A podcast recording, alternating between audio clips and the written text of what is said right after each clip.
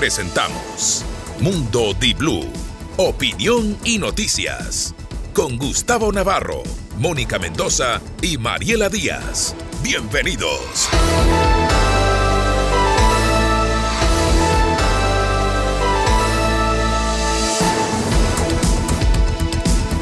Cuando el reloj marca las seis y media de la mañana, ustedes están con nosotros y listos aquí desde la cabina de Di Blue para iniciar la información y la opinión de Mundo Di Blue conectados con nuestros suscriptores de Di Blue TV, más de 180 mil suscriptores, que pronto llegaremos en el 2024 a 200 mil y seguiremos creciendo. Y todos quienes junto a la comunidad también de Facebook nos sigan a través de nuestro fanpage, el Real Audio de www.diblu.es y en todos los diales del país. Faltan 12 días para finalizar este 2023. Es el número 353 el que marcamos este 19 de diciembre, día en el cual, bueno, hay algunas celebraciones específicamente, pero para todas aquellas personas que están en vísperas de la Navidad, el comercio se activa, hay noticias, hay más que nada novedades desde la capital de la República. Voy a saludar inmediatamente a mi compañera Mariela Díaz Aragón para poder darle inicio a los titulares. ¿Cómo estás, Mariela? Muy buenos, días. Oiga, nos sorprendió esa lluvia por Cuenca, lunes y martes suspendidos, los cortes de energía eléctrica, salió el día lunes, mucha gente no se esperaba, ya se había programado para los cortes ya era parte de nuestro día a día. Hoy tampoco van a existir cortes. Porque las centrales de Paute, Molino y Mazar llegaron a cotas, incrementos los caudales de los embalses. Han recibido, yo estuve por Cuenca y la verdad sí llovió y eso ha ayudado para nuestro problema energético mañana nuevamente. Ya cómprese la velita porque mañana comienzan los cortes de energía eléctrica. Oiga, y yo estoy asombrada que la Fiscalía haya publicado en su página web oficial todos los chats respecto del caso Metástasis. Leerlo cada uno es de asombrarse y de asombrarse. Eh, de ahí te das cuenta cómo el trabajo que se vino realizando hace un año tiene que no solamente estar ahí, sino empezar a unir y encajar todas las piezas procesales pertinentes a una causa en común. Y es lo que la Fiscalía, si usted quiere leerlo, puede ingresar a la página web de la Fiscalía en un enlace que se llama Los Chats. Lo va a enviar a un archivo Google Drive y podrá leerlos todos. Está como una novela. No todo es malo, pero también atención para los que están multados. 460 dólares es tu nuevo sueldo básico. Pero de ahí... Me voy a volver loca con los 10 dólares que han aumentado. Bueno. ¿Qué ocurre cuando también, dentro de lo que dijo la fiscal, y solamente ya para arrancar, estamos listos contra, con Julio Morales y Daniel para nuestro eh, inicio de programación y de producción de noticias, cuando dicen que, atención, no es el único metástasis. ¿Sabe lo que eso significa? Que puede haber otro entramado, con otros nombres, con otros nexos pero sí sabe que y otros detenidos. Metástasis mata todo. O sea, es totalmente nocivo. Ya se está la función judicial con metástasis, la policía con metástasis. O sea, no va a quedar ningún organismo público. No, porque hay cura para el cáncer. Imagínense. En este de aquí, aquí tiene que haber 6 de la mañana con 33 minutos. Arrancamos los titulares. Bienvenidos, esto es Mundo de Blue.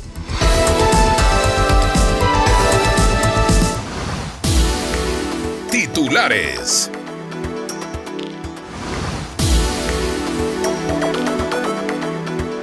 En un acto público y con un mensaje difundido de manera abierta a través de una red social, pero a falta de una investigación de oficio, dirigentes de la organización política Unidad Popular presentaron una denuncia contra el expresidente de la República, Rafael Correa, por difusión de información reservada de una investigación judicial y obstrucción a la justicia. Él solito da la prueba, oiga. Wilman Terán recurre a un habeas corpus en la corte y pide vacaciones a la judicatura, así como lo escuchó vacaciones. La Fiscalía General anunció que apelará la presentación periódica definida para otros procesados.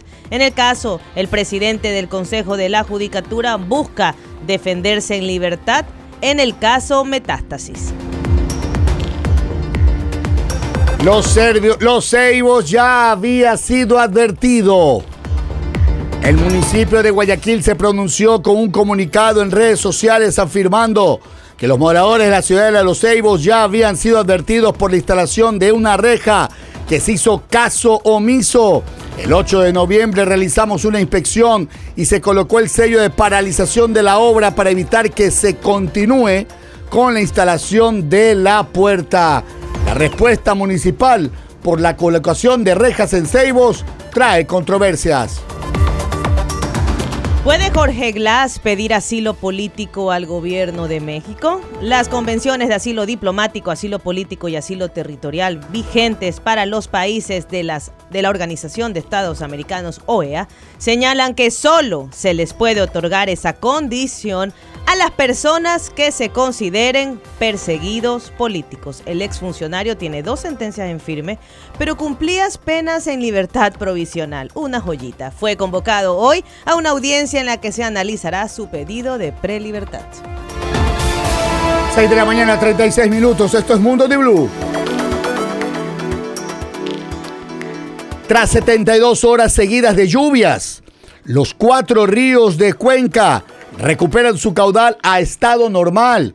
Sin embargo, la empresa de agua potable y saneamiento de Cuenca, Etapa EP, destacó que no se ha terminado la sequía hidrológica. El Machángara, el Tomebamba, vuelven a los días en los que sonaban sus aguas. Oiga, sí sabe que, así paréntesis, usted sabe que a mí me gusta hacer paréntesis en titulares. Hágale paréntesis. Oiga, yo llegué, ese río estaba seco, Gustavo, era pura piedra. Estaba en piedra bola nomás. Piedra, piedra, y comienza a llover y es increíble cómo comienza un poco a rodar. Cierro paréntesis. Y la Corte Constitucional dispone sanciones para abogados de Ábralo de nuevo, espera un ratito. Solo para calcularlo. Cuando usted estuvo, que fue el sábado, Ajá. ¿no? Ya. Desde Estaba el en jueves. 0.7 metros cúbicos Era- por segundo de agua. Era pura piedra. El domingo, sí. de 0.7 metros, pasó a 40 metros de agua. Mire usted, cerramos paréntesis. Corte Constitucional dispone sanciones para abogados de Jorge Glass. El organismo determinó que dos abogados incurrieron en un abuso del derecho al interponer varios habeas corpus en favor de Jorge Glass. Se abren procesos de selección para directores de las entidades culturales. Requieren de investigación, conservación, restauración y difusión. Una nueva elección del Ministerio de Cultura y Patrimonio convoca por primera vez al proceso de selección para ocupar entidades operativas desconcentradas, es decir, museos como el Museo Nacional del Ecuador, el Museo de Antropológico y Arte Contemporáneo, Museo Parque Arqueológico Pumapungo y el Museo de Corporación Ciudad Alfaro. Identificar perfiles para dirigir museos y meta carpeta.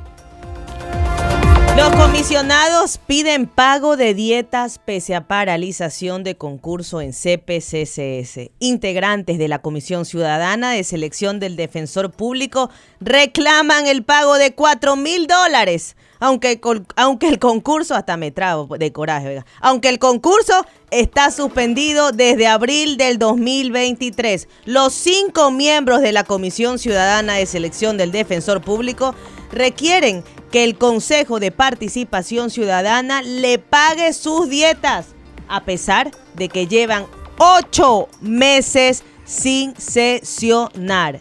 Ocho. Ocho, Gustavo. ¿Me escuchaste bien? Sí, Ocho. Claro que sí. 6 de la mañana con 39 minutos.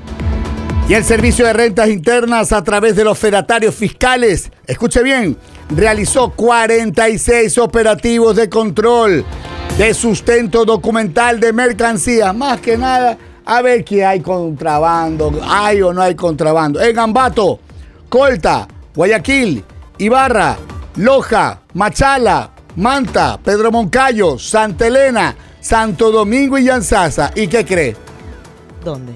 Incautaciones de botellas de licor, cigarrillos, celulares, aparatos electrónicos, prenda de vestir, Ya no. calzados, perfumes, entre otros artículos. Algún día no pasará esto. Le Gustavo. diremos. Algún día no pasará. Más surtido que mini market. Suplente de Wilman Terán convoca sesión de judicatura. Usted pregunta quién es Wilman. ¿Qué? ¿Wilman qué? Porque el Consejo de la Judicatura retomará sesiones en medio del proceso judicial que enfrenta su titular Wilman Terán. Álvaro Román lo reemplaza temporalmente. Vocal suplente de Terán hizo la convocatoria para las 8 y 45 del día de ayer, tras conocerse oficialmente sobre la ausencia de Terán, quien pidió 15 días de vacaciones mientras sus abogados tramitan un habeas corpus en la Corte Nacional. Hoy, sala 3 de los contenciosos administrativos de la Corte Nacional de Justicia. Sala 3, el pedido de habeas corpus de Wilman Terán. Perfecto. Estaremos pilas. Mosca. Manta amaneció sin recolección de basura. Ayer los obreros que trabajaban en esa área se paralizaron porque no les han pagado el sueldo de noviembre y temen que suceda lo mismo cumplida la primera quincena de diciembre. Se suma que no han pagado el decimotercer sueldo tampoco. El total de 400 trabajadores protestaron frente a la Dirección de Higiene del municipio de Manta, lo que dejó a la ciudad sin recolección de basura, limpieza de parques y barrido de calles. Qué penoso. Y el caso Villavicencio, audiencia de juicio se difiere fiscal anuncia un nuevo procesado. Recordemos que para el día 19 de diciembre, el martes, se debía realizar esta diligencia, pero fue diferida para el 6 de febrero del 2024 a las 9 horas con 30 minutos. Se difirió la audiencia evaluatoria y preparatoria de juicio en el caso del asesinato del ex candidato presidencial y ex asambleísta Fernando Villavicencio. 6 con 41. Colombia nos entregará energía a Ecuador hasta abril de 2024. Ahora la importación será más barata porque nos venderán electricidad generada con gas natural, puntualizó la ministra. Y en cuanto a energía, Andrea Robo dijo que el tiempo de indicar la reunión fue positiva. No va a pagar más, mire. bueno ojalá, pero sigo esperando. Y si usted es funcionario público y todavía no le pagan el decimotercer sueldo, pues el gobierno dice que pagará el decimotercer sueldo del sector público esta semana. El Código del Trabajo establece que el 24 de diciembre es la fecha límite para el pago del decimotercer sueldo o bono navideño. Y el ministro de Economía y Finanzas, Juan Carlos Vega, dijo que se están gestionando, gestionando varios mecanismos para cumplir con el pago del décimo tercer sueldo, sueldo en el sector público en la tercera semana de diciembre del 2023, para que no se lo gaste antes. 6 de la mañana, 42 minutos. El fallecido narcotraficante Leandro Norero, alias el patrón, habría pagado 250 mil dólares por la libertad del ex vicepresidente Jorge Glass a través de un habeas corpus. Esta es una de las revelaciones que se desprenden de los chats de Norero a los que tuvo acceso la Fiscalía General del Estado en la investigación del caso Metástasis relacionado con delincuencia organizada.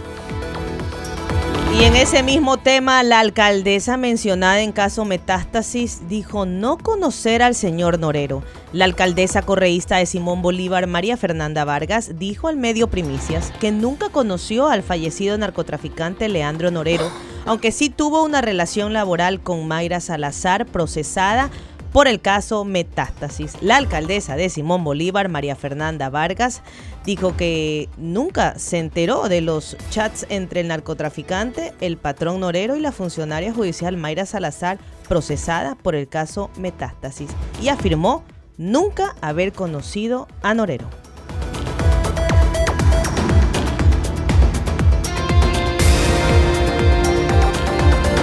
¿Para qué sirve la Unidad Nacional de Antidopaje y 40 secretarías más que están en el ojo, en la mira del gobierno, como parte del recorte de mil millones de dólares para el 2024? En marzo de 2023 fue creada la Unidad Nacional Antidopaje del Ecuador, la UNADE, por decreto presidencial y hay más de 40 secretarías que habrían sido constituidas mediante esta modalidad. ¿Saben la administración de quién? Yo no me lo hubiera creído. A ver. Guillermo Lazo. Bueno, una cosa buena. ¿Qué cosa? Eso digo, ¿no? Que haya creado 40 secretarías que no sirven para nada. ¿Qué pasa? Por favor, vamos.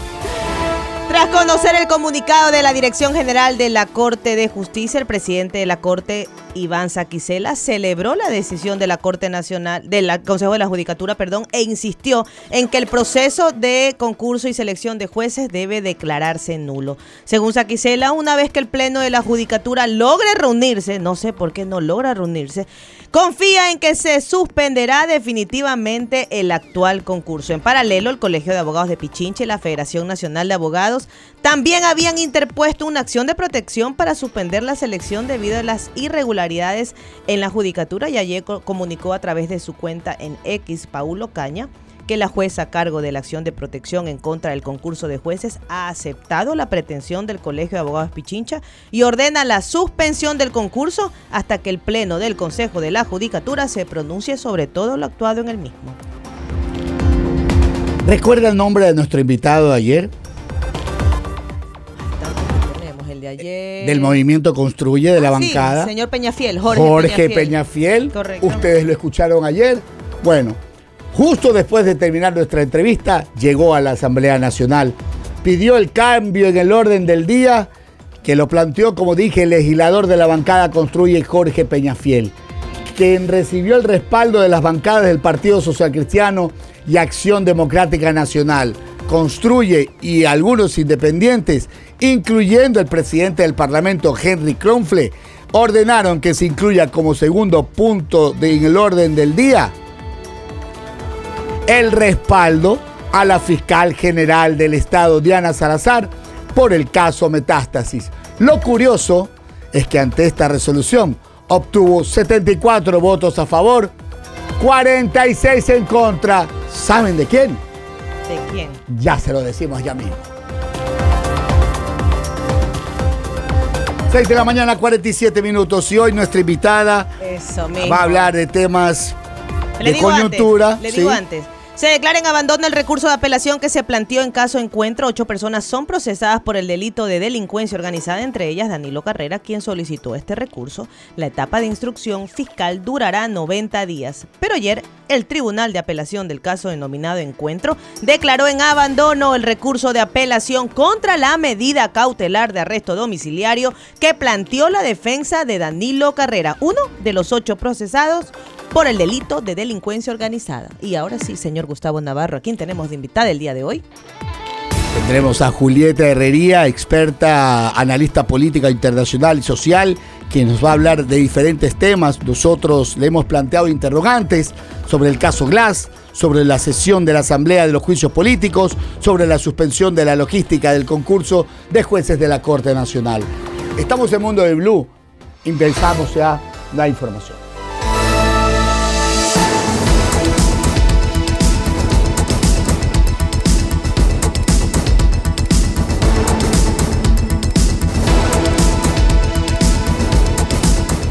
Muy bien, eh, lo que usted dijo hace poco, eh, que Danilo Carrera seguirá con arresto domiciliario, eh, nos llamaba la atención ayer cuando hablaban de que su defensor, Calixto Vallejo Rigail, dijo que el único sospechoso privado de libertad del caso Encuentro es su cliente y que eso es lo más raro aún. El pedido para revisar el arresto domiciliario de Danilo Carrera Duret quedó abandonado. Ocurrió porque ayer su abogado no se presentó ante el tribunal de la Sala Especializada Penal para el Juzgamiento de Delitos relacionados con corrupción y crimen organizado de la Corte Provincial de Justicia de Pichincha.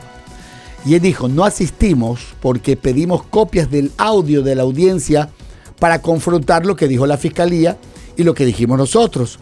Nos entregaron hace unos días, pero no hemos tenido tiempo suficiente para procesar todo, ni hemos recibido las copias del proceso. A ver, dice que pidieron algo, ¿no? Y que cuando se lo entregaron no tuvieron tiempo para, para analizarlo. Analizar todas Bueno, las fojas de los, del en la carta que le envió al tribunal integrado por Esteban Israel Coronel Ojeda, que es el ponente, Lauro Fernando Sánchez Salcedo y Mabel del Pilar Tapia, el abogado explicó que la demora en la entrega de audios, ah, dice que hay demora en la entrega de audios y las copias del expediente han impedido que su cliente ejerza su derecho a la defensa.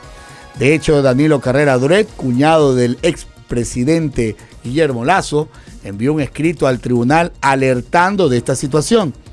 La Administración de Justicia ha dilatado la entrega del audio a varias horas, de varias horas que debo analizar minuto a minuto para demostrar las incongruencias, inconsistencias, ilegalidades y falta de fundamentación cometidas por el juez Renan Andrade. Y hasta la presente fecha no se me ha entregado las copias debidamente certificadas del cuadernillo judicial. Mariela, en el caso de estas demoras, ¿qué, qué sanción o qué procedimiento es lo lógico y legal. Y se pide que se le den copias certificadas a una de las partes, eso tiene que ser inmediatamente. Inclusive uno tiene que alertarlo que va a existir una audiencia y es necesaria la, certificación de dichas copias. Pero igual uno puede ir a revisar el proceso. O sea, uno puede acercarse. Ahora entiendo que este proceso tiene que ser un volumen muy grande por todas las fojas existentes. Ahora, lo que no comprendo muy bien es cómo no acudes a la audiencia de apelación cuando sabe la defensa técnica que la consecuencia jurídica inmediata es el abandono del recurso de apelación, si tú no vas a una audiencia.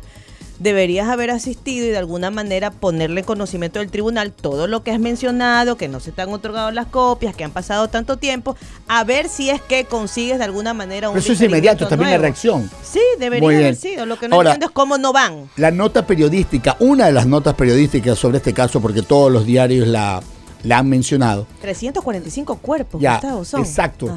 Por eso digo, la, periodista Sara Ortiz menciona también eso, de Diario Expreso, y dice que los otros procesados, de los cuales ninguno está ni en, ni en casa ni arrestado, en el caso son Julio César León, quien tendría nexos en el sector eléctrico, Hernán Luque Lecaro, exdirector de las empresas públicas, Jorge Orbe Calderón, Roberto Bueno, Antonio Icaza Morla, Leonardo Cortaza Arcos y Gabriel Naín Mazú. Son los involucrados en este caso que no han sido detenidos. Recordemos que el 24 de noviembre, tras una larga audiencia de formulación de cargos, un juez atendió la petición de la Fiscalía de que Danilo Carrera quede en arresto domiciliario y no ingrese en prisión provisional por tener más de 65 años de edad. El pedido de la prisión preventiva sí se ordenó para otros tres imputados, entre ellos el expresidente de la empresa coordinadora de empresas públicas EMCO, Hernán Luque. A su vez, otras cuatro personas procesadas por este caso quedaron en libertad condicional y tienen que comparecer periódicamente ante las autoridades judiciales. Bueno, Mariela, hoy tenemos que estar eh, también todos los ciudadanos pendientes a las nueve y media de la mañana. Hoy, repito, hoy, martes 19 de diciembre, Está prevista la instalación de la audiencia de evaluación y preparatoria de juicio contra los presuntos autores materiales del crimen del ex legislador y ex candidato presidencial Fernando Villavicencio, quien fue asesinado el 9 de agosto pasado. ¿Quiénes están procesados? Andrés M., José N., G., Camilo R., Jules C., John R. y José M. Inicialmente, la Fiscalía procesó a 13 personas como autores materiales del crimen pero siete de ellos fueron asesinados en prisión. Pero se la difirió. Ya se difirió la audiencia. ¿La de hoy martes? Claro, se la difirió para 6 de febrero del 2024. Se la ha diferido, Gustavo. Dicen que es por un pedido de los procesados. La fiscalía ya ha mencionado su queja por este tema. Igual la fiscalía dicen que va a añadir a otro procesado. Eso es lo que Pero la han diferido en las últimas horas, Sí, la han diferido. ¿Dónde tienes esa nota? Porque esto es justamente de hoy. Audiencia de juicio se defiere para el 6 de febrero del 2024. La del caso de Avicencio. Ajá. Bueno, muy bien. En el medio Primicias, ¿no? Lo confirma Verónica Saraus que en sus redes sociales atribuyó lo ocurrido a las argucias de las personas que están siendo procesadas en esta causa. Y como dato adicional, la Fiscalía procesará a Javier J., la fiscal general, en una entrevista para la cadena pues. CNN, sí, Diana Salazar también consideró que este aplazamiento de la diligencia también ha sido por artimañas de los abogados. Una pregunta, Mariela, ¿por qué unos medios normalmente abiertamente dan nombres y apellidos y, que están ya sindicados, están procesados y les ponen solamente eh, las abreviaturas o no le ponen el apellido? Por disposición legal debes hacerlo así, debes proteger el nombre. Ahora, en algunos casos se hace imposible por la relevancia o por el impacto público que llega a tener una causa. Eh, si, si pones, por ejemplo, Gustavo N, todo el mundo a lo mejor va a relacionar que es Gustavo Navarro porque ya Mm. las noticias han hecho eco de lo mismo. Pero sí es por una protección legal que existe que debe de eh, el, procesado protegerse en su nombre y apellido y por eso con... Lo cierto es que la fiscalía habilita una página web para visualizar la información relacionada con el caso Metástasis. por eso te digo, a mí Ah. eso me, me, me asombró. Tú puedes en- ingresar a la página web de la fiscalía y puedes comerte todo ese culebrón de chats, Gustavo. Bueno, oiga, antes de irnos al corte rapidito, por favor, muchísima atención. Todos los guayaquileños específicamente tendrán que eh, ir con mucho cuidado porque desde mañana, por construcción de una solución vial, la Avenida de las Américas tendrá cierres parciales. Ya regresamos con nuestra invitada, la doctora Julieta Herrería.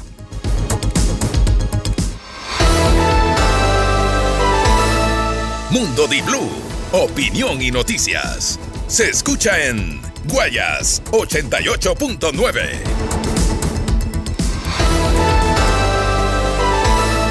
Estás escuchando Mundo Di Blue, noticias y opinión. Inicio de espacio publicitario. Esta Navidad compraré regalos hasta que mi saco se rompa. Las cartas que me envían los niños para mí son una lista de compras. Compro cada regalo que veo con el paseo. Métele turbo esta Navidad con el paseo shopping. Por cada 25 dólares en compras participas en el sorteo de 15 Chevrolet Joy Black. Cada regalo cuenta. Participa ya y conviértete en uno de los afortunados ganadores. El Paseo Shopping. Aplican restricciones. Mijito, ¿me presta su carro? Una suegra pide prestado el carro de su yerno. Esa suegra que no conduce con caja mecánica. Arranca olvidando el freno de mano y mete gasofa eco. PDV presenta Supra MX Synthetic Blend. Un lubricante que protege tu motor por más de 11.000 kilómetros. PDV Supra MX Synthetic Blend. Llegó Navidad, es tiempo de paz. Te agradecemos por un año más. Navijet llegó a tu hogar. Gracias por su confianza, son nuestro gran motor. Para alcanzar tus metas, la Jet es la mejor. Llegó Navidad, es tiempo de paz. Te agradecemos por un año más. Navijet llegó a tu hogar.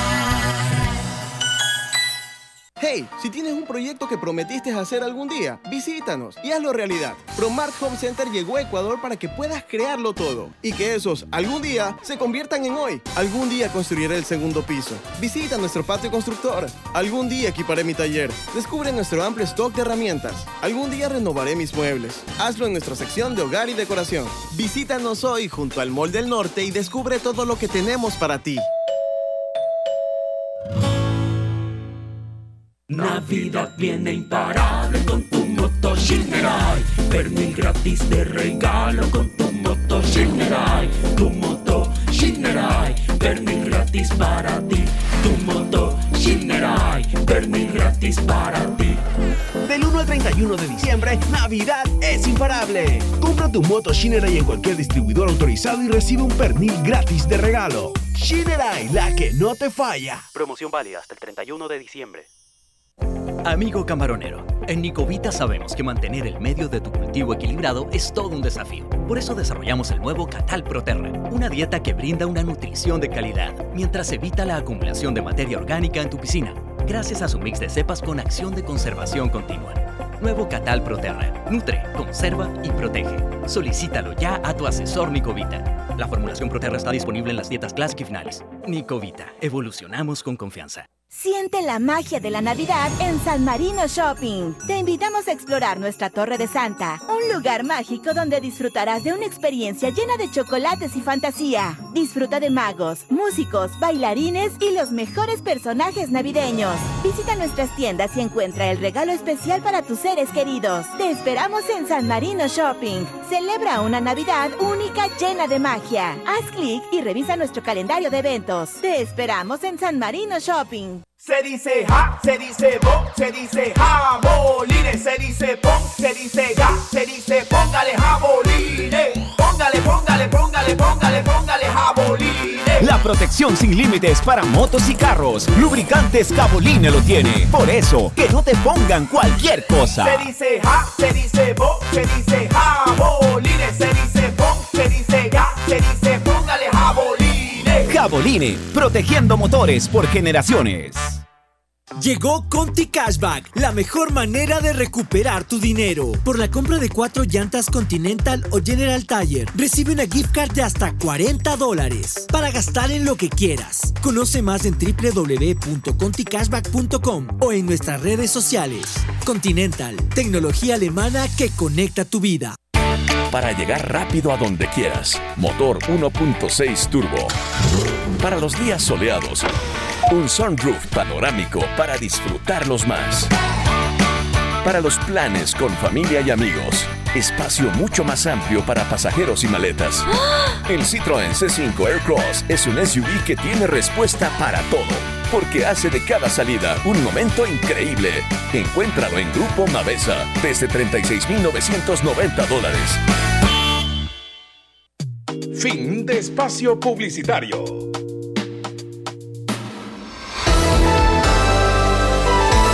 Mundo Di Blue, opinión y noticias. Se escucha en Ambato y Latacunga 99.7.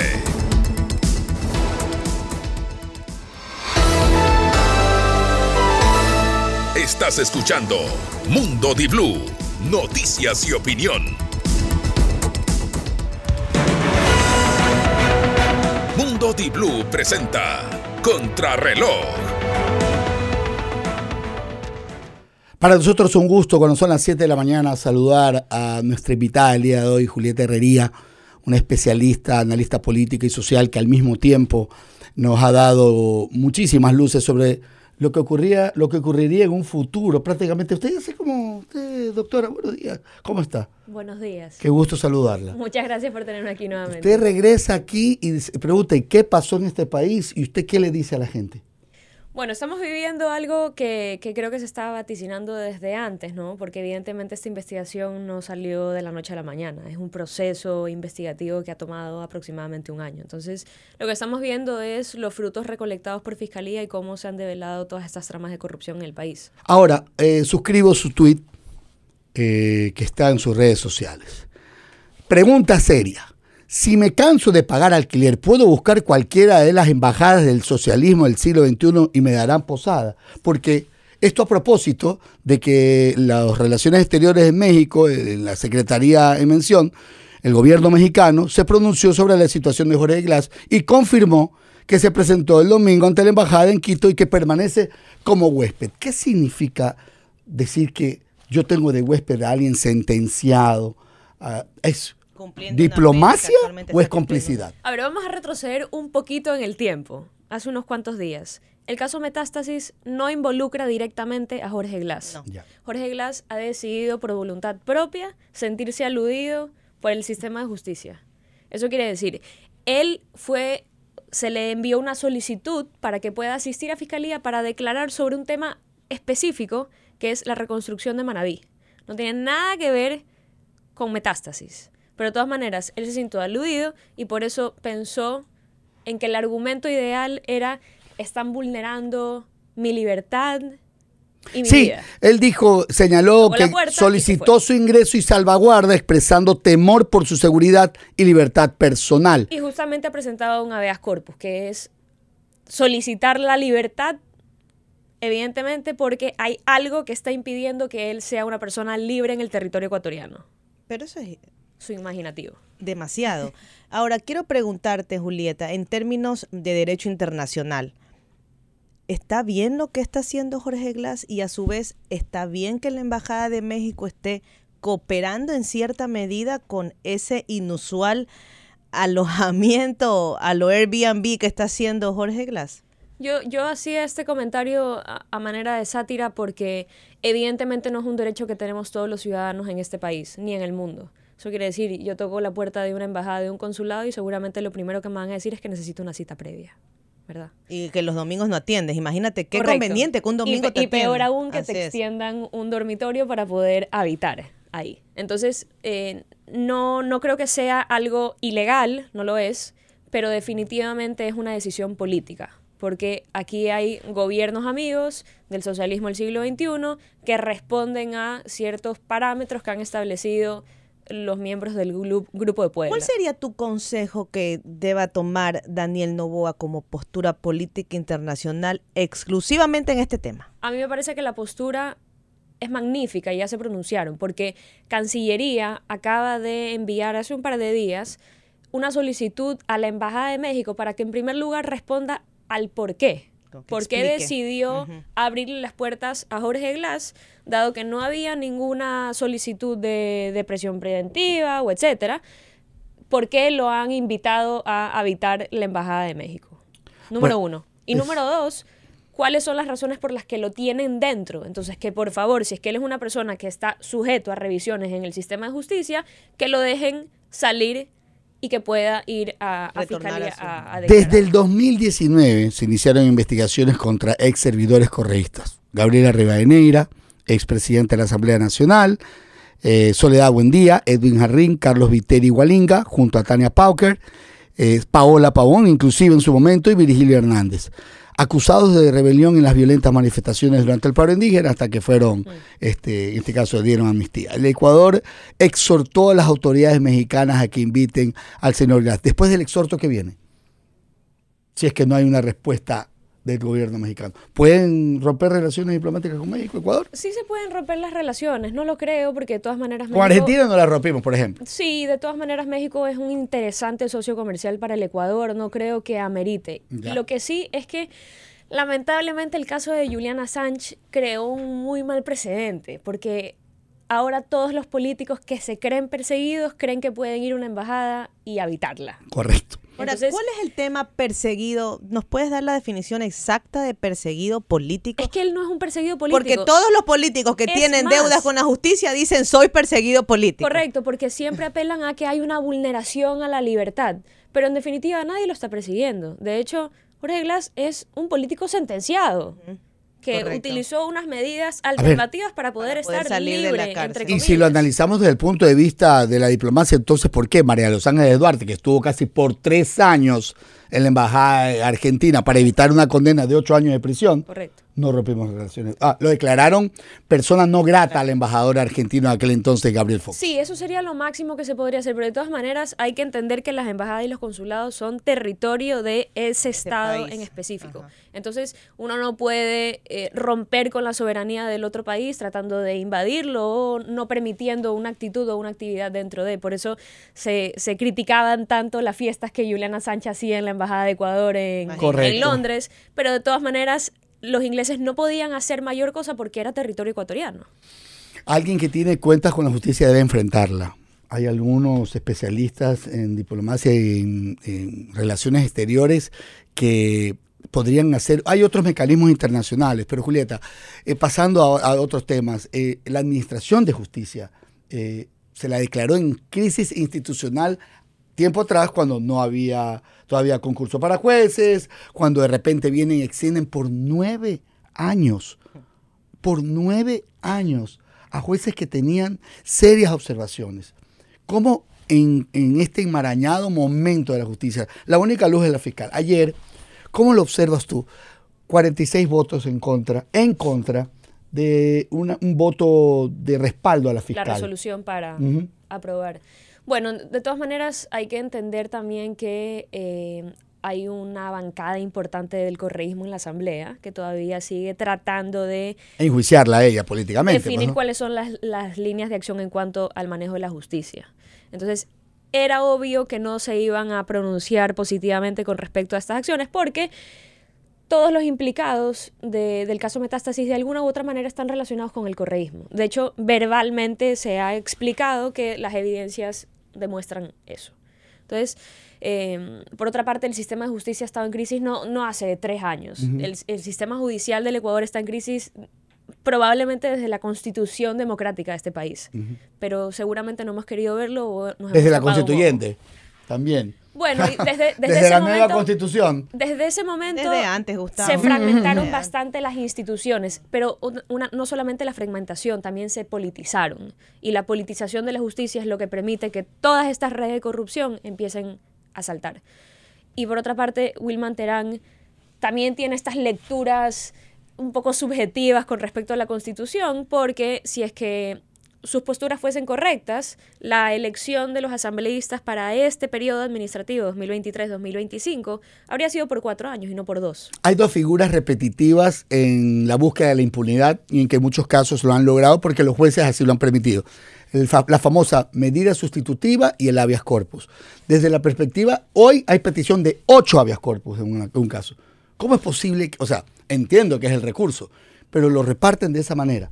Es un abuso del derecho. Es un abuso y sobre todo desde la perspectiva política. Evidentemente yo no soy abogada, pero desde la perspectiva de ciencias políticas es, es impresionante ver cómo los políticos utilizan todos estos mecanismos constitucionales para poder perennizarse en el poder. Eso es lo que quieren hacer y siempre demostrar que son eh, inocentes, indistintamente de los actos delictivos que hayan cometido. Pasando al análisis del gobierno específicamente, que tuvimos la oportunidad cerrada a la segunda vuelta de tener resultados, de poderlos analizar y de proyectar. Ya el gobierno tiene días eh, que ha emitido algunas resoluciones, que ha hablado que hablar, ha dado que hablar, pero ¿cuál es tu primera lectura de los de lo que ocurre con Daniel Novoa y el plan de seguridad que era uno de los proyectos que emergentemente de, debían haberse estructurado y que él dice que muy sigiloso se mantiene ya iniciado? Tengo tres opiniones. Ya. La primera es que creo que en estas dos semanas, ya casi tres, Daniel Novoa ha hecho más que los dos años y medio de Lazo. Ya. Y creo que ahí sí hay un punto de inflexión importante. También este gobierno acaba de iniciar y hacer una crítica constructiva también puede ser difícil porque ni siquiera hemos llegado a los 100 días. Correcto. Esa- esa es la- ¿Cuántos días debe de ser para el análisis en tu, en tu criterio, ya Yo que es un gobierno que no yo no va, creo- sí, yo no no hay creo- 100 días, porque acuérdense que Lazo también habló de las, 20 Correcto. las primeras creo- horas, ¿no? No creo que hayan 100 días para Daniel Fueron 100 Novoa horas. porque eh, creo que se ha demostrado en este país que tener esa expectativa de que Ya. a los 100 días vas a cumplir con política pública, parece que ya lo hemos En entendido. el que argot popular, carrera de caballo, parada de burro, después de los dos primeros 100 días. Y a lo mejor a los 100 días van a demostrar que falta. Evidentemente, aquí voy al segundo punto. El gobierno de Daniel Novoa no es un gobierno sencillo. Primero es un gobierno de transición. Es un gobierno que debe de continuar con la gestión administrativa pública después de dos años de un fracaso de, de gobierno. Porque evidentemente no habríamos llegado a este punto si es que Guillermo Lazo no habría fracasado como presidente. Entonces, la gestión administrativa de Daniel Novoa y de todo su equipo de trabajo va a ser muy complicada. Evidentemente estamos en un país donde la economía no es la mejor, no estamos en la mejor situación. Entonces, ¿cómo generas acciones sociales, políticas? hablemos de una de estas posibles acciones para, y su impacto político. Lo que estábamos hablando, yo le preguntaba a Mariela, ¿para qué sirve la Secretaría Antidopaje? Y hay 40 secretarías creadas vía decreto. Y te lo digo en serio, eh, es, es un prejuicio mío. Yo pensaba que había sido en dos administraciones pasadas presidenciales. No, fue Guillermo Lazo. Creó 40 secre- secretarías Aumentando el aparato estatal. por decreto presidencial y que están en la mira del gobierno y que significarían mil millones. ¿Cuál puede ser el impacto, por ejemplo, si es que mañana, eh, más que nada para los servidores públicos o para la estructura de gobierno? Es que ese es el problema. El, el- los ministerios, las instituciones del Ejecutivo se pueden crear o deshacer con un plumazo. Eso quiere decir que hoy pueden dejar de existir cientos de instituciones que al día de hoy no funcionan. La mismísima ministra de Trabajo, Ivonne Núñez, dijo que están en la mira 40 secretarías técnicas que le representarían un recorte de mil millones. Funcionarios, tienes que liquidarlos. Ay, Ese es el problema. Ahora, Ahora. pero también por de dos años en secretaría no es que tampoco van a ser no muy sabemos caros. cuánto tiempo tendrán. Pero puede que- ser que no, vengan pues de son otras secretarías creadas en el gobierno de Lazo. Pero puede ser que vengan de otras No, no, pero ya, pero igual las traslada. Pero pues. vengan pero igual pues tienes que contar el tiempo anterior. El problema principal. Los funcionarios judiciales que vengan, sí, Gustavo. El obvio. problema principal es el costo social. Claro, eso te La va- decisión es 100% complicada porque el costo social es demasiado alto. Hemos creado un Estado tan obeso que los ciudadanos nos hemos acostumbrado a ser servidores públicos. Entonces, tienes una estructura de alrededor de 600 mil empleados públicos en el país. Demasiado. Entonces, el Estado ha acostumbrado a que la generación de empleo se da por medio de las instituciones públicas y ese es el fundamental error. Entonces, ¿se pueden eh, reducir los ministerios y las instituciones públicas del Ejecutivo? Sí, sí se pueden hacer. ¿Se va a ahorrar? Sí, seguramente se ahorren más de mil millones de dólares. Pero ¿cuál es el costo social? Ese impacto, ¿cuántas familias van a quedar sin? Pero Eh, en algún hecho- momento Julieta tiene que hacerse, pues. Pero es que definitivamente se tiene que hacer porque el sector privado es el único que puede generar empleos. En cualquier estructura, en cualquier estado. Es, es la naturaleza del sector privado, la generación de riqueza. El problema está que esa generación del sector privado no te está brindando condiciones laborales solventes para los ciudadanos. Mira la gran cantidad de 10 dólares de aumento de sueldo básico. 10 dólares aumentó, que es lo mismo de Guillermo Lazo. Pero es que eso ahora, es, una, es una política que no funciona. y se está hablando inclusive ahora de eh, el trabajo por horas. Lo dijo la ministra de Trabajo, que está pensando en incorporar este sistema de contratación por horas, lo cual actualmente es inconstitucional.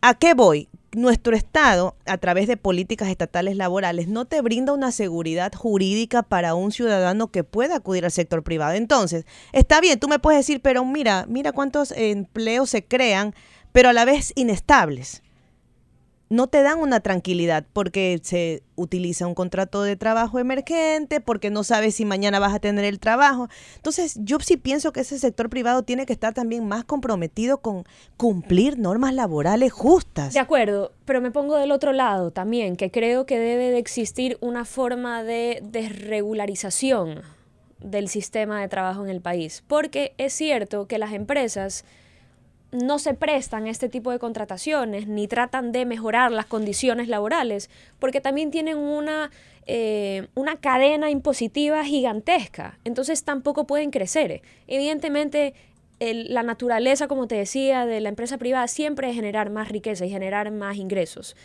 Pero también si no existen las condiciones legales, aparte de la seguridad jurídica, pero también las posibilidades de poder administrar a sus empleados de una u otra manera, es que en este país no existe flexibilidad. Entonces, si es que no existe flexibilidad, simplemente vivimos a base de impuestos. Y los impuestos finalmente terminan acabando con las empresas. Es correcto. Las mujeres ya forman parte de la mitad de las migrantes del mundo. Superaron por primera vez, eh, según las ONG, eh, el número de mujeres que decidieron salir de este país. En Ecuador es la tercera eh, razón, o mejor, somos la tercera eh, población que llega en mayor número y ha pasado el Darién. Estaba primero Venezuela, y llegaron segundo los chinos, y ahora estamos nosotros terceros los ecuatorianos. Esta migración y que la mujer ecuatoriana decida salir del país y que más aún siga siendo el proyecto más importante para que los hogares unipersonales, en este caso, o de madres solteras. Jefa este, de hogar. eh, Tú, tú manejas proyectos. ¿Cuáles son los proyectos que pueden en este momento el gobierno rápidamente, más allá del bono de la mujer embarazada que podría en este caso sustentar parte de y que están buscando cómo financiarlo? Yo sí creo que hay eh, sectores eh, económicos o productivos que han estado tradicionalmente ocupados por hombres. Y, y- y se ha podido demostrar que las mujeres ya han desarrollado capacidades para poder ocupar esos mismos puestos. Está aprobada la ley de equidad de sueldos. Eh, evidentemente eso podría ser un gran avance. Yo, yo personalmente no creo en las cuotas. Yo no creo que por ser mujer tengas que estar ubicado en cierto lugar o en cierta posición. Pero sí creo que hay que tener la capacidad de evaluar las, valga la redundancia, capacidades de las mujeres y poder demostrar que muchas veces hacemos mejores trabajos que los hombres. Entonces, ahí sí podría ser interesante. Pero ¿hasta cuándo no se hace un perfilamiento técnico? Diga, miren, esta es, necesitamos mujeres en estos cargos específicos, por lo menos en el sector público. No hay personas que si te ponen cargo, Eh, hay- la mujer, empresa requieren- privada sí lo hace. Requieren Y hay- el y hay sexo una cosa- femenino. y hay una cosa muy curiosa, en el sector público, sorprendentemente, sí hay muchas mujeres en puestos de sí. poder. Y sobre todo hay muchas mujeres en puestos administrativos y financieros. Y eso es, es un buen indicativo. La fiscal general del Estado es una mujer y aparentemente está haciendo una gestión bastante buena. Bastante bueno. Sí.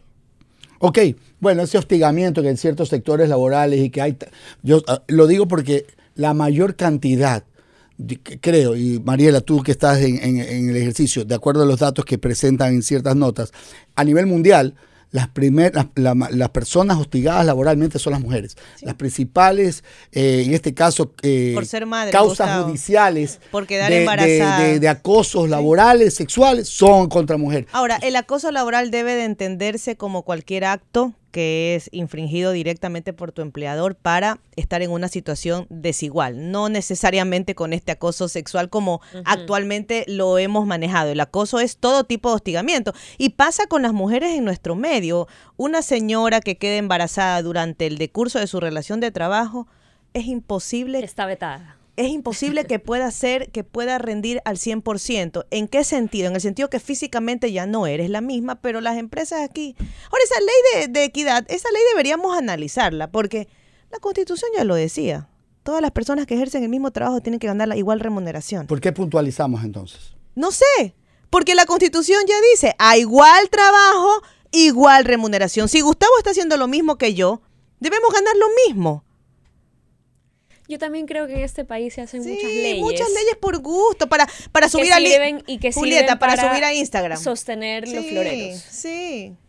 Y entonces hay que hacer o hay que repensar por qué estamos construyendo tantas leyes y lo que necesitamos hacer es hacerlas valer. Correcto. Entonces, empecemos revisando cuáles son todos estos cuerpos legales que están vigentes. ¿Qué reglamentos se han generado a partir de ellos? Además de que de por cada ley podrían haber muchos reglamentos. Entonces, ¿qué, qué está pasando con los mecanismos legales en el país? ¿Los estamos utilizando o no los estamos utilizando? Porque muchas veces creemos que vivimos en un Estado democrático, pero la democracia se acaba cuando una ley no te parece conveniente. ¿Cuántas leyes, Daniel Novoa, tiene, crees tú podrá pasar antes de que haya quizás un pequeño colapso en este pacto que vemos que, que todavía está ahí, que todavía hay... Dando la primera recién. Exactamente, eh, la primera votación. Hoy se puede saber, hoy creo que vamos a saber de qué está hecho y qué crees que puede ocurrir. A ver, en términos de cálculos matemáticos, podríamos pensar que, que el máximo aprobaría seis leyes, si es que son de materia económica urgente, porque de todas maneras...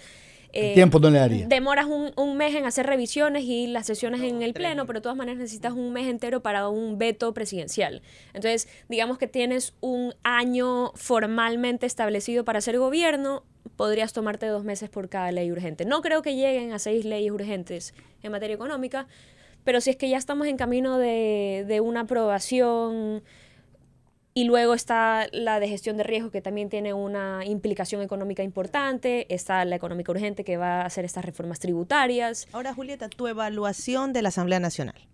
Porque ya hemos normalizado el tema juicio político. O sea, creemos que lo normal en un país que existe es juicio político y arranca. Y eso es cuando ya el funcionario ha inadvertido todas sus funciones legales y constitucionales. La Asamblea ahorita está trabajando en juicios políticos, en leyes. ¿Cuál es tu criterio de estos 25 primeros días de la Asamblea Nacional? Yo creo que no hay mayor expectativa con relación a la Asamblea Nacional. De todas maneras, sí se han renovado ciertas filas, pero sabemos que las mismas bases eh, políticas están ahí enquistadas. Entonces yo no creo que haya un mejor desempeño.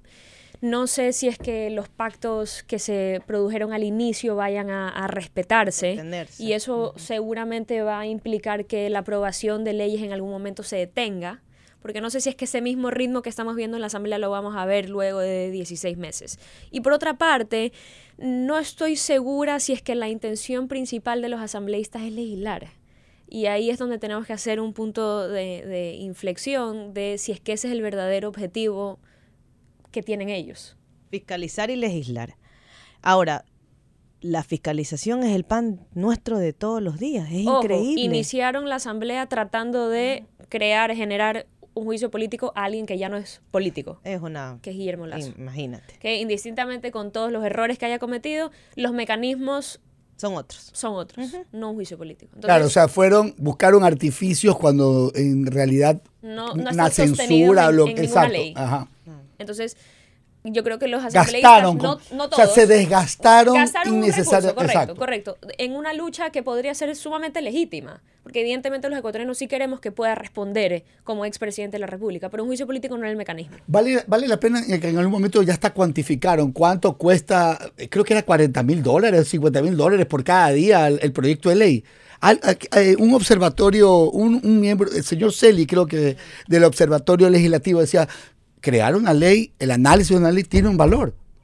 Perder el tiempo en leyes absurdas, en debates eh, largos y tediosos, o sea, no trabajar con eficiencia desde la perspectiva de producción que de 40 leyes. asambleístas pidan hablar en una en un voto de una ley Eso donde cuesta. algunos ni siquiera son partes de, de cuántos dicha días de debate y hablaban de que cuál fue la producción en la anterior asamblea 500 proyectos de ley generaron 10 y todos represados y ahí los tienen Bueno, eh, creo que podría ser interesante invitar a Mauricio Alarcón en algún momento. Él tiene una fundación que se llama Ciudadanía y Desarrollo. hemos tenido, y sí, ellos claro. tienen, qué bueno, me alegro muchísimo, porque ellos tienen un observatorio que se llama Observatorio del Gasto Público. también lo tuvimos aquí a Mauricio que deben que debe el ciudadano de a pie tratar de averiguar esta información está colgada en la, página web de ellos y ahí identificas cuál es el gasto público que se ha generado en estas instituciones que están llamando la atención y evidentemente el gasto es real tu comentario que podría ser un comentario que podríamos tener en cualquier conversación social genera un gasto en el Estado y esa es una de las razones por las que al día de hoy se vuelve complicado pagar los décimos terceros de todos los Y servidores ahí públicos. voy y te enlazo lo que acabas de decir. Consulta popular entonces no puede haber. No va, no puede existir, porque no hay plata. Yo, yo creo que podría ser un podría ser un error. y si algo muy depurado si son puntos específicos si son preguntas que quedaron fuera porque hasta ahora sabemos que la consulta popular de Guillermo Lazo fue a destiempo mal timing sin la planteada. sin- mal planteada lo pudo haber hecho al inicio cuando tenía el 70% y no en el momento político Y finalmente terminó siendo un fracaso. así es Yo, yo lo- a lo que Y me está quería al inicio- referir, al- perdón, a lo que me quería referir era que probablemente podría ser un error simplemente porque el ciudadano, en primer lugar, hemos tenido tres elecciones y el ciudadano, Cansado de además votar. de votar, tiene otras otras obligaciones más con el Estado ecuatoriano, que es pagar impuestos y trabajar a- día a día. Entonces, no sé si la consulta popular es el mecanismo adecuado, pero lo que no quisiera que pase con este gobierno, porque creo que este, este gobierno va a definir el futuro democrático de este país, tan así así de fuerte es porque, contundente porque ¿qué va a pasar después? En las, próximas elecciones, ¿quién nos ¿Nos vamos va al diablo o no? a comandar? Claro.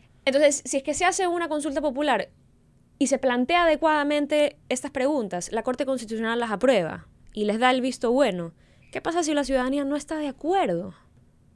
Vamos a volver al pasado, el caso de Guillermo Lazo, y vamos a votar todo no. Porque hay otros intereses de por medio que están dictando las reglas de esta consulta. Eso es lo que no quisiera que pase. Y ojalá que no suceda, porque no llegaríamos a ningún fin y se gastarían los recursos del Estado ecuatoriano. Que no hay. Julieta, en tal caso, eh, nosotros sabemos que estabas eh, con tu agenda aquí, eh, has venido al Ecuador, ojalá que sea, yo por lo menos digo permanentemente. Eh, dentro de los próximos días y cerrando ya este año 2023, eh, nosotros tenemos una política energética con Yasuní que está desmantelándose, la- las, explotaciones, las explotaciones petroleras, con apagones que aparentemente eh, están cesando. No hay ese monstruo del fenómeno del niño. Eh, ¿Hacia dónde podríamos encaminar si es que para evitar que haya más problemas a nivel de estructura de gobierno en que digan no, no, no actuaron a tiempo? Eh, ¿Qué cosas debe hacer el gobierno específicamente para enfrentar invierno, para enfrentar inicio de año y para que la gente tenga seguridad? Porque es lo que nos falta. En todo lo demás parece como que el presidente ha logrado manejar los hilos, pero en seguridad no se logra nada todavía. No hay un avance y lo entiendo cuando Mariela dice, ¿dónde está el plan? Ah, Yo digo, el plan a lo mejor está, pero no hay algo contundente como Metástasis dice que es parte de, no sé si lo sea. Sí, yo creo que... ¿Tú crees que es parte de este plan? Yo ¿O podrías incorporarlo? Yo creo que no, no comenté respecto al tema de seguridad, pero sí creo que es prudente que no se comente al respecto. No, no, no en términos de una entrevista, sino más bien en comunicación de gobierno. Ya. Porque Lazo lo comentó, para tener una experiencia pasada. Lazo lo comentó y explicaba cuáles iban a ser todas estas decisiones en materia de seguridad y finalmente se terminaban cayendo porque las redes de corrupción siempre se toman a las institucionales. Es, es una teoría que se ha probado. Tú no puedes luchar contra la corrupción luchando contra la corrupción. Tienes que crear leyes, tienes que institucionalizar, no tienes que luchar contra los narcos porque la policía se vuelve narco. Eso es, eso es lo que dice la ciencia política. ¿ok? Entonces, sí creo que están tomando decisiones en términos administrativos que evidentemente como ciudadanos de a pie no los estamos pudiendo identificar. ¿Cómo rompemos la barrera de esa constitución que impidió que haya una base extranjera y cómo podemos lograr que un portaaviones esté frente en aguas internacionales haciendo su trabajo? Cambiando la constitución. La constitución que se reforme, es lo único.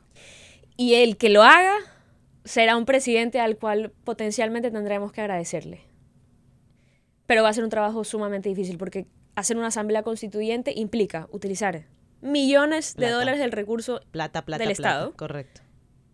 Y por otra parte, otras elecciones. Es más inestabilidad política por esos momentos, porque hay una pugna de poderes. Y por otra parte, que alguien venga a escribir adecuadamente una constitución, no como lo hicieron los profesores de la Universidad Complutense del socialismo del siglo XXI. Muchísimas gracias. Julieta Herrería ha estado con nosotros. Esperamos tenerte muy pronto. Muchas gracias. Eh, danos unas palabras de aliento. Muchas gracias por la invitación. No, a ti. Eres bienvenida, por favor. Gracias. Tomamos al corte y regresamos.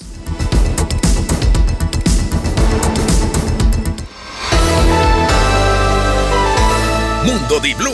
Opinión y noticias. Se escucha en Loja 101.3.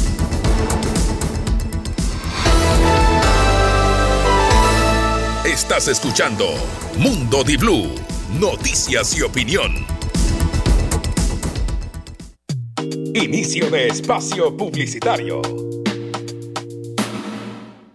Generalmente cuando veo alguna cosa que me gusta, entro en un debate conmigo misma, entre mi yo controladora que solo piensa en los gastos de las festividades y mi yo impulsiva que no quiere perder la oportunidad de tener algo nuevo. Pero hoy tomé una decisión. Me daré el mejor regalo de Navidad porque me lo merezco. Hoy sí, hoy sí con Pacificar. Esta Navidad acumula 100 dólares en consumos y participa por un viaje de compras a Dubai para cuatro personas. Además, si eres cliente estrella, triplicas tus oportunidades de ganar. Pacificar, Banco del Pacífico. Alista tu mejor asiento, agarra tu control favorito y tómate una Pepsi para desbloquear premios en EA Sports FC 24. Pepsi es tu cábala para más diversión. Compra una Pepsi de 400 mililitros o lata de 355 mililitros. Escanea el código QR del empaque y recibe recompensas especiales como jugadores de oro y más. Aquí presenta Promesa de Navidad. Mami, ¿me compras la pista de carros por Navidad? Te lo prometo. Mami, mami, ¿me compras unos zapatos nuevos? Te lo prometo. Amor, ¿crees que ahora sí puedo renovar mi celular? Te lo prometo. Esta Navidad promételo todo. Nosotros te prometemos el precio más bajo. Compra 70 dólares en productos de marcas participantes más 9.99 y llévate pavo, adobo, bandeja, servilletas, gaseosa y pan de Pascua. Aquí tus promesas se hacen realidad. Promesa de Navidad aquí. Supermercados aquí. Ahorras más y vives mejor. Este nuevo año acelera sin límites con Comisariato del Constructor. Tus compras de 50 dólares en materiales de construcción, ferretería, acabados, iluminación, grifería, cerámicas y mucho más te dan la oportunidad de ganar increíbles premios. Un carro cero kilómetros, 5 motos, 22 herramientas eléctricas, 10 órdenes de compra. Recibe doble cupón por compras de nuestras marcas auspiciantes. Nova Cero, Iteral Cemento Chimborazo, Tubiec y Acero Hogar. Construir, ampliar y remodelar te llevan sin límites este 2024. Comisariato del Constructor, un mundo de construcción más cerca de ti. Hay un propósito de año nuevo más fácil que decir, "Ah, este año haré más ejercicio. O incluso más fácil que decir, Este año leeré más libros. el propósito más fácil de cumplir es cuidar a tu Chevrolet, porque nuestros talleres autorizados se encargan de dejarlo como nuevo, con cambio de aceite desde 29,99 y cambio de pastillas de frenos delanteras desde 52,99. Tu casa es tu taller Chevrolet. Agenda tu cita en chevrolet.com.es. Aplican términos y condiciones. Pa, ¿me enseñas a manejar? Tu hijo adolescente quiere aprender a conducir en tu carro. Hacer caballito una y otra vez. Pasar la llave de contacto. Tu pequeño retoño. Tu carrito amado. PDV presenta Supra MX Synthetic Blend. Un lubricante que protege tu motor por más de 11.000 kilómetros. PDV Supra MX Synthetic Blend. Diciembre es el último mes del año para que realices la revisión técnica vehicular 2023. Paga la matrícula más la tasa del servicio y separa un turno desde las 7 de la mañana para el centro de matriculación norte, el de la vía Daule o en el sur. Los sábados se atienden de 7 a 14 horas. Realiza la revisión técnica vehicular. Hazlo con tiempo y cumple. La ATM trabaja por tu movilidad. Hey, si tienes un proyecto que prometiste hacer algún día, visítanos y hazlo realidad. Promart Home Center llegó a Ecuador para que puedas crearlo todo y que esos algún día se conviertan en hoy. Algún día construiré el segundo piso. Visita nuestro patio constructor. Algún día equiparé mi taller. Descubre nuestro amplio stock de herramientas. Algún día renovaré mis muebles. Hazlo en nuestra sección de hogar y decoración. Visítanos hoy junto al Mall del Norte y descubre todo lo que tenemos para ti.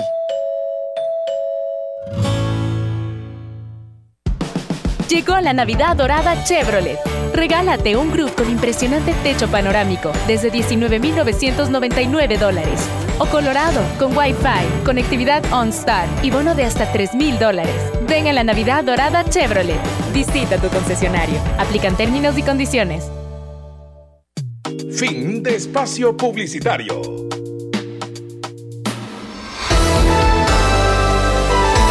Mundo Di Blue, opinión y noticias. Se escucha en Loja 101.3.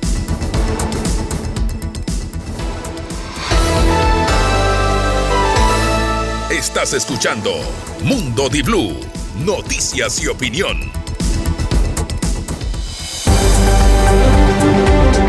En Mundo Di Blue, internacionales. 7 de la mañana con 35 minutos en Mundo Di Blue. La petroquímica española Repsol y la petrolera estatal venezolana PDVSA acordaron reactivar operaciones. Vamos con otro asunto del día. La petroquímica española Repsol y la estatal venezolana PDVSA acordaron este lunes reactivar las operaciones en la empresa mixta Petroquiriquire para la producción petrolera y gasífera en Venezuela. El acuerdo otorga a Repsol más controles operativos y financieros y se convierte en otra de las empresas que han suscrito convenios con Venezuela después de que Estados Unidos levantara en octubre parte de las sanciones al país caribeño. Ello en respuesta al acuerdo político entre la oposición y el gobierno de Nicolás Maduro de cara a las elecciones presidenciales de 2024. Estados Unidos ha recibido a 3.200 refugiados con el programa de movilidad segura. Más de 100.000 personas se han inscrito al programa de movilidad segura de Estados Unidos que tiene oficinas en Ecuador y otros países de Latinoamérica. Más de, más de 3.200 refugiados de países de Latinoamérica han llegado a Estados Unidos bajo el programa de movilidad segura, una iniciativa del gobierno de Joe Biden para disuadir la migración por la frontera sur. Esta cifra de admisiones contrasta con las más de 100.000 personas que se han inscrito al programa gestionado a través de cuatro oficinas de la región, ubicadas en Colombia, Costa Rica, Guatemala y Ecuador, según datos entregados a EFE por un portavoz del Departamento de Estado. El portavoz no detalló las nacionalidades de las personas que han logrado entrar a Estados Unidos como refugiados bajo este programa. Sin embargo, las oficinas de movilidad segura en Colombia solo atienden a los ciudadanos de Cuba, Haití y Venezuela. Las oficinas de Ecuador a estas tres nacionalidades, además de Nicaragua y la de Costa Rica, solo a venezolanos y nicaragüenses. En total, al 15 de diciembre, unas 11.000 personas fueron remitidas desde las oficinas de movilidad administradas junto con la Agencia de la ONU para los Refugiados, ACNUR, al programa de refugiados de Estados Unidos. Mariela. A su vez, unas 9.000 fueron remitidas a otras vías legales para migrar al país norteamericano. A propósito de lo que mencionas, ayer se conmemoró el Día Internacional del Migrante. Los retos, las adversidades y los activistas y autoridades migratorias advierten que América Latina denota una crisis humanitaria por el trato a los mismos. Y con motivo del Día Internacional del Migrante, proclamado por Naciones Unidas para visibilizar los retos y las adversidades que afronta un creciente número de migrantes en el mundo, distintas regiones registran una emergencia humanitaria. Vamos a poner el foco en América Latina, concretamente en México, país que ha registrado además un incremento de la migración irregular en más de un 60% solo este año, según la Organización Internacional para las Migraciones. El Via Crucis de los migrantes provenientes de lejanas latitudes tiene un punto álgido en el tapón del Darién, la inhóspita selva entre Panamá y Colombia, en donde medio millón de personas se han aventurado este año y no todas han logrado llegar a su destino. En Tijuana, en la frontera con Estados Unidos, activistas y autoridades migratorias advierten que la crisis humanitaria fronteriza es la consecuencia de los conflictos bélicos, los regímenes autocráticos y la creciente violencia e inseguridad aunada a los desastres naturales. Y ahí está Ecuador como la tercera masa crítica. Ese China, Venezuela y Ecuador. Es un tema de política. En el Darién, la tercera población más grande es la de Ecuador. Más de 55 mil ecuatorianos estuvieron en el Darién. Cuando los gobiernos entreguen condiciones óptimas para que se queden nuestros compatriotas, creo que esas cifras serán distintas. Ojalá. Y al menos 111 muertos en un terremoto en el noro- noroeste de China. De acuerdo a medios de China, el terremoto también ha significado un daño a los servicios de suministro de agua, electricidad, comunicaciones y transportes. Al menos 111 personas murieron y más de 200 resultaron heridas tras un terremoto de magnitud 6,2 ocurrido en la provincia china de Gansu, noroeste, informaron medios oficiales el 18 de diciembre del 2023. El sismo se registró a las 11 y 59 del día lunes y tuvo su epicentro en la frontera entre las provincias de Gansu y Qinghai, a 10 kilómetros de profundidad, según el Centro de Redes Sismológicas de China. Y mucha atención porque el narcotraficante uruguayo Sebastián Marcet logró moverse con impunidad entre Bolivia y Paraguay, según la Secretaría Antidrogas. En Paraguay, tras conseguir pasaportes falsificados, se habría escondido el narco uruguayo Sebastián Marcet. Moviéndose en yate y en coches deportivos, se supone que iba a jugar al fútbol y se codiaba con famosos locales. Hasta trajo a su casa una televisión de Uruguay para una entrevista. Según la Secretaría Antidrogas, Marcet controla desde Paraguay una de las mayores redes de tráfico de cocaína a Europa. La senadora del Partido Liberal Celeste Amarilla cree posible que aún se encuentre aquí. El crimen organizado y la mafia comenzó con Stroessner, con los negocios de Stroessner. Eh, vaya a saber uno qué más vendían, aparte armas, drogas, mujeres, autos, etcétera. La empresa, la línea aérea paraguaya LAP era directamente el camión carguero de contrabando que venía directo, eh, cigarrillos, whiskies caros, ropa, etcétera, usada por los generales como su medio de transporte para sus negocios. La dictadura del general colorado Alfredo Stroessner duró 35 años y fue la tapadera del tráfico de heroína a Estados Unidos, entre cientos de delitos más. Aquellos tenebrosos años consolidaron el narcotráfico en pleno corazón de América del Sur. Bueno. Y el gobierno argentino anuncia que retirará las prestaciones sociales a quienes participen en piquetes. Mm. Los piqueteros reiteran la movilización pese a las amenazas y advierten de que los subsidios de desaparecerán igual en dos meses por la inflación.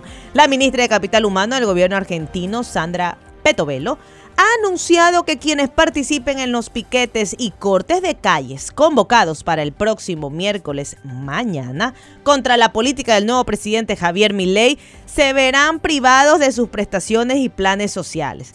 Manifestarse es un derecho, pero también lo es circular libremente. Los únicos que no van a cobrar el plan son los que vayan a la marcha y corten la calle. Ya lo dijo el presidente, el que corta no cobra, ha apuntado Petovelo. La advertencia va dirigida a todos aquellos que hayan promovido, instigado, organizado o participado en los cortes de las calles, quienes perderán todo tipo de diálogo con el Ministerio de Capital Humano y los planes sociales.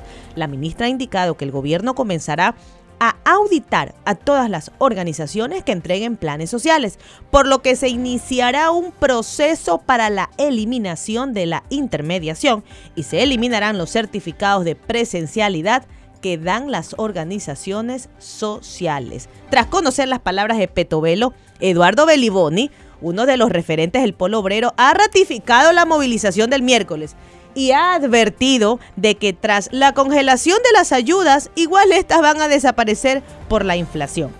Los anuncios de la ministra Petovelo siguen el mismo camino que los de Milei en su asunción los del ministro de Economía y las recientes amenazas de Patricia Bullrich cuando anunció, anunció el protocolo de seguridad. Van en un camino de ataque, de amenaza a los trabajadores desocupados, aquellos que cobran un programa social, porque saben que vamos a encabezar una movilización el próximo 20 de diciembre, donde vamos a hacer miles y miles de trabajadores y trabajadoras que vamos a salir a la calle en Buenos Aires y en todo el país, ha declarado Beliboni, según recoge el diario La Nación. 7 de la mañana, 43 minutos. Y para cerrar en lo local, estaremos pendientes mañana el enlace con el alcalde de Guayaquil. Hay varios temas a propósito que podríamos destacar. Eh, la distribución del presupuesto municipal, el inicio de obras que seguro son emergentes, lo que se destina para seguridad, pero llama la atención que dentro de seguridad haya problemas porque todavía se espera, ¿no? esa ordenanza para regular la colocación de las rejas, eh, mi querida Mariela. es una planificación integral. Lo que ocurrió en Ceibos, que se viralizó y todo lo demás. Gustavo, está bien la regulación. Yo soy pro de esto. la alcaldía tiene que tomar riendas en el asunto de algo que lamentablemente se le fue de las manos. Pero que el director de Justicia y Vigilancia diga, no se preocupen, venga con la cédula y me retira las rejas al que me venga a reclamar. O sea, se me llevan las rejas como morador y me dicen que no hay problema. Igual si tú vienes con tu cédula, te llevas la reja. No, pues si se supone que eh, la reja es, el objeto de hasta que no se resuelva el tema. Entonces debería debería comunicarse de otra manera. Ahora sí, otra es urgente, el municipio debe regular esto. Otra cosa, nosotros nos preparamos para tener en la Avenida de las Américas y la convergencia con Isidro Ayora cierres. Caos vehicular, seguramente. Por favor, todas las planificaciones necesarias, pero ustedes conductores principalmente serán los llamados a hacerlo. También habrán otras obras emergentes en viaductos del sur de la ciudad. Yo sueño con que una ciudad no se escuchen los pitos. Que la gente lo pite. Sí, sabe eso es una excelente práctica. Eso pasa en Argentina, en Buenos Aires. la gente no pita, oiga. Sabe que tiene que ir por su carril. Es una tranquilidad, uno va caminando. En cambio, uno va aquí por el centro. Pita cuando hay pito. Eh, ¿Qué? Dios Señores, nos tenemos que ir. Buenas noticias. Las lluvias aumentaron los caudales de los ríos y el nivel de agua en reservorios de las centrales se incrementó. Así que cuando llueva, no se queje. Alce la mirada al cielo y agradezca. Guapa de la...